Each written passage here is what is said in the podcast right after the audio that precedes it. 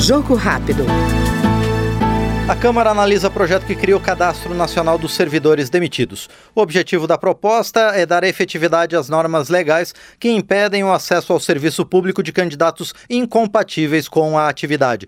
Para o autor da proposta, deputado Zeca Dirceu, do PT do Paraná, num país continental como o Brasil, a iniciativa vai ajudar a autoridade pública a averiguar se o candidato a servidor está com a ficha limpa para desempenhar o cargo. Momento importante aprovado na Comissão de Constituição e Justiça, agora em condições de ir ao plenário da Câmara, um dos meus projetos de lei. Esse projeto cria um cadastro nacional de servidores públicos demitidos.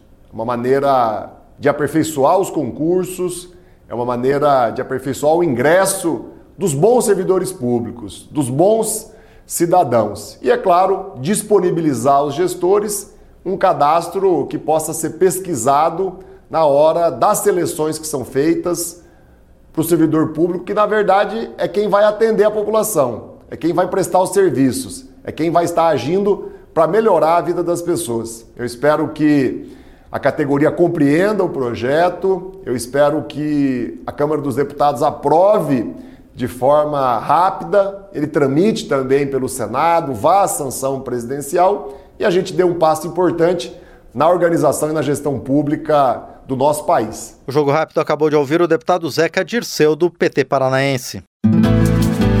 Jogo Rápido.